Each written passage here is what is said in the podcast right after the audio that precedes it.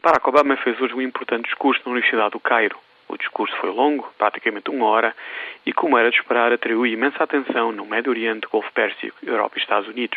Até Osama Bin Laden e Mahmoud Ahmadinejad sentiram a necessidade de comentar e criticar as palavras do presidente americano.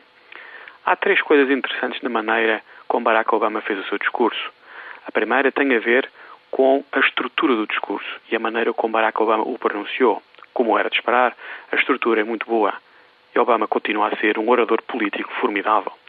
A segunda coisa a ter em conta são os objetivos políticos do discurso.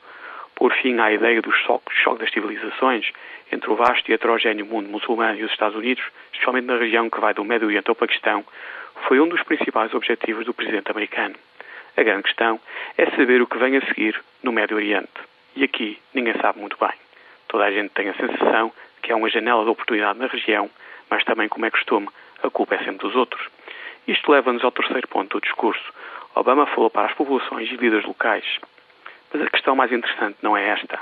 A grande questão é saber quando é que veremos nas nossas televisões um dos aparentemente eternos líderes regionais falar de uma forma aberta e honesta sobre os problemas do mundo árabe. Quando é que veremos um líder árabe dizer que a responsabilidade daquilo que se passa na região ou no seu país não é apenas dos outros?